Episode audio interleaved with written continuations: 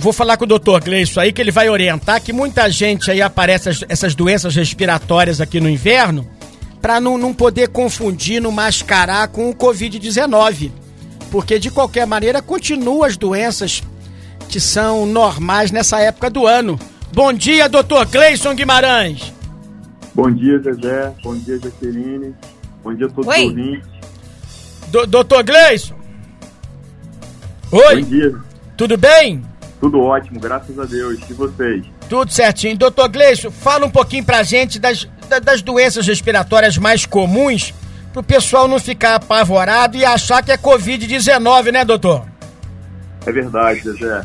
Na verdade, o que a gente tem, tem, tem orientado bastante é porque no, no meio de uma, de uma pandemia, é claro que os sintomas eles precisam levar para que a gente faça um diagnóstico né, diferencial com a Covid-19.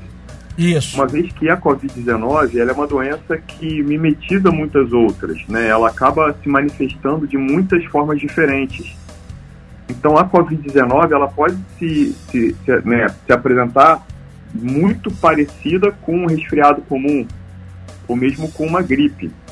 É, é bem importante a gente, a gente perceber as diferenças, porque com relação aos sintomas mais simples, ela pode se passar realmente por um resfriado ou gripe. Então, o ano de 2020 ele tem sido diferente para nós, pediatras, pneumologistas, otorrino, infectologistas. Por quê? Porque essas doenças se confundirão. É difícil, do ponto de vista clínico, a gente conseguir diferenciar uma gripe pela influenza, um resfriado comum por algum outro vírus respiratório e a Covid-19. Então, essa é a complexidade maior. O que a gente entende é que a Covid-19 ela promove alguns sintomas um pouco, é, talvez, mais característicos. E talvez dentro da Covid-19, o mais característico dela seria a alteração do paladar e do olfato. Essa alteração, que a gente chama de digeusia, alteração do gosto, e anosmia, que seria a perda do olfato, é, essas alterações são mais características da Covid. E é perda É, do paladar também? O senhor falou perda do olfato. No paladar também é a perda dele ou é mistura do paladar? O que, que É, acontece? Muitas, muitas pessoas reclamam de uma alteração do paladar, às vezes um gosto metálico na boca, às vezes um gosto de sensação de podre, né, uma, uma sensação ruim no gosto. E várias pessoas também referenciam perda do paladar, né? Então, assim, ausência de gosto. Então, varia muito pela. É por isso que a gente chama de digeusia, né? Porque é um distúrbio do paladar, é um distúrbio do gosto, né? É uma alteração. Às vezes é uma ageusia, que é uma ausência do, do paladar. E, e com relação ao olfato, a mesma coisa. né? Geralmente a gente chama de anosmia, porque é uma perda do olfato. Doutor, o senhor está dizendo então, quer dizer, para vocês médicos, nesse momento, quer dizer, 2020, um 2000 e diferente, quer dizer, que continuam as doenças comuns, as doenças respiratórias, as gripes, e mas agora apareceu o Covid, quer dizer, que mistura isso tudo. Então, um trabalho redobrado para vocês médicos. Mas você sabe que eu acho que o que está faltando, doutor Gleison, e o senhor vai fazer agora, é, é dar uma, um puxão de orelha, dar uma bronca em quem não se vacinou, por exemplo, no H1N1.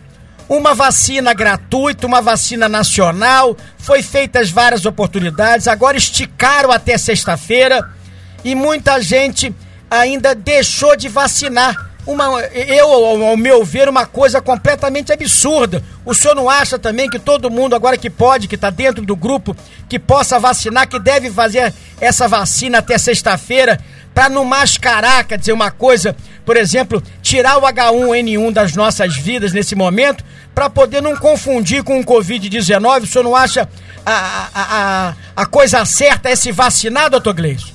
Perfeito, Zezé. Na verdade, a gente não pode deixar de se vacinar ano nenhum, porque a gente precisa realmente reduzir a circulação do influenza. Né? A gente pode se vacinar no sistema público de saúde, a vacina trivalente, ela vai combater, ela vai diminuir a chance da gente fazer infecção por três cepas do vírus influenza, dentre elas a H1N1, influenza A, H1N1. É, e aí a gente precisa realmente for, né, pedir para que a população principalmente os grupos etários de maior vulnerabilidade, para que façam a vacina, porque isso vai reduzir a chance de transmissibilidade. A gente consegue fazer uma imunização é, em, grupos é, chave, em grupos mais importantes, né, em grupos de maior risco, justamente diminuindo a, a, essa, essa, a permissão para que esse vírus circule. A gente não pode esquecer, Zezé, que a gente tem visto algumas co-infecções, como chamamos a Covid junto com a influenza, a Covid junto com o rinovírus. Então, eu mesmo atendi um paciente é, há pouco com uma, um rinovírus, ele começou com rinovírus e fez um quadro de, de, de infecção pelo SARS-CoV-2 com a Covid associado.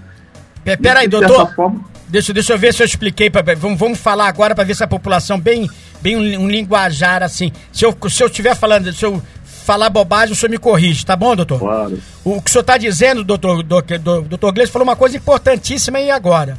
Muita gente não deve estar, tá, não, não prestou atenção. É se nós tivermos, por exemplo, uma gripe, pegar o H1N1, pegar algum problema aí é, respiratório nesse inverno, isso baixa a resistência nossa do organismo e fica mais fácil uma, um, contrairmos aí um Covid-19, quer dizer, e piorar todo o quadro e, e, e fazer um Covid muito mais grave. É mais ou menos isso que eu entendi, doutor? Exatamente, porque a gente não está falando de uma infecção só por um vírus, né, que é, seria o SARS-CoV-2 da Covid. A gente está falando de duas infecções ao mesmo tempo. Então isso pode atrapalhar muito. Ca caiu? A ligação aí, doutor vamos, vamos tentar contato de novo com o doutor Gleison aí, que o papo tá bom aí. Doutor Gleison falou uma coisa importantíssima. Interessante, né, Zezé? Isso. É, todo todo mundo aí, aí, fica, ah, não tem vacina é, pro coronavírus. É verdade, mas tem pro H1N1 e muita gente que tem oportunidade de vacinar gratuitamente. Macaé, ah, nós temos dezenas e dezenas de postos que fazem a vacinação.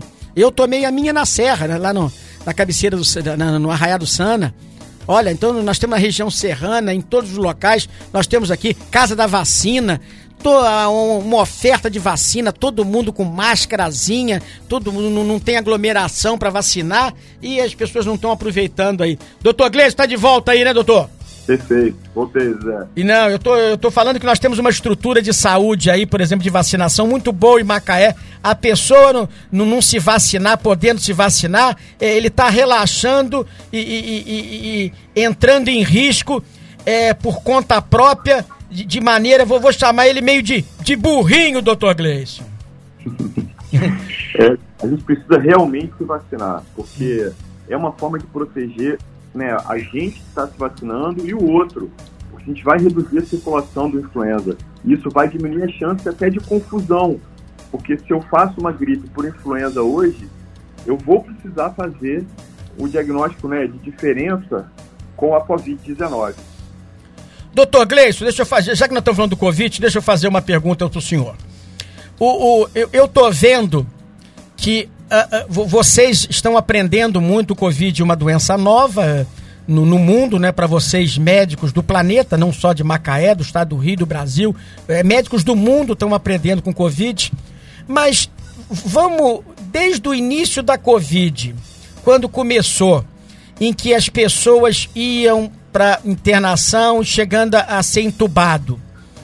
O número de mortes era muito maior. Quer dizer, eu, vocês aprenderam com o Covid-19, porque hoje o número de mortes, mesmo as pessoas que estão chegando é, para uma ventilação mecânica, o número de óbitos é muito menor no planeta todo. Vocês aprenderam já com Covid, quer dizer, com os medicamentos que estão usando, a composição de juntar, quer dizer, uma tipo uma salada de fruta, de remédios, e estão conseguindo muito mais êxito em relação a casos graves do Covid, doutor? Sem dúvida, Zezé. O que aconteceu, na verdade, é que a gente acabou, todos nós, médicos do mundo inteiro, é, trocamos o pneu do carro andando. Né? Então, literalmente foi isso que aconteceu. É, a, pandemia crescia e a gente precisava aprender a lidar com os problemas que a doença poderia causar. A Covid-19, na imensa maioria, ela causa uma infecção leve, com sintomas brandos, parecidos com uma gripe, um resfriado ou mesmo uma gastroenterite, né? porque muitos pacientes fazem diarreia e vômito também. A gente não pode esquecer disso. É, como uma enterovirose. E, na verdade, a Covid-19, ela nos ensinou durante, durante o curso dela as medicações que realmente fazem a diferença na sua, na sua, na sua evolução. Então, a gente sabe que tem um monte de gente falando uma série de coisas com relação às medicações que são usadas preventivamente. Não existe nenhum estudo confirmando o uso dessas substâncias, apesar da insistência de muitos de quererem usar. Eu, particularmente, não usei nenhuma delas é, e tenho, tenho atendido a Covid toda segunda-feira, fisicamente. Bom, é, e do ponto de vista de avaliação clínica, o que a gente sabe é que sim, tem algumas classes de medicamentos que a gente já usava previamente que fizeram muita diferença na evolução clínica dos pacientes graves. Então, a anticoagulação bem indicada, é, o uso da corticoterapia, dos corticoides, também, de uma certa forma, foi o que fez a maior diferença na evolução da Covid-19 Agora, sobre as outras medicações, a gente não consegue falar muito a respeito por conta da essência científica ser muito baixa.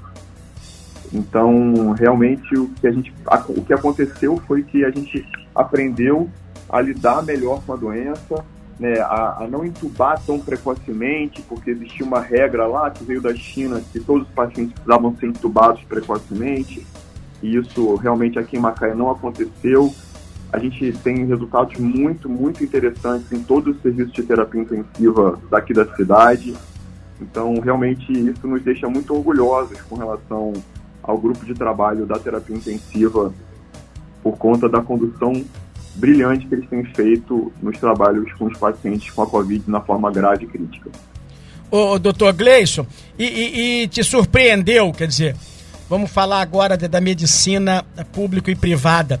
Te surpreendeu, quer dizer, a, a medicina pública aqui ser tão é, efetiva no Covid-19 quanto a, a, a, o grupo privado, quer dizer, em Macaé até, eu, eu, eu, conto um caso aqui, eu não vou falar o nome de um amigo pessoal meu, muito pessoal, muito íntimo meu, que teve na rede privada, com Covid-19, teve alta, depois passou mal de novo, foi para a rede pública e deu nota 10 ao atendimento do HPM. Quer dizer, então a parte pública está muito evoluída aqui em relação ao Covid-19. O que, que o senhor acha disso?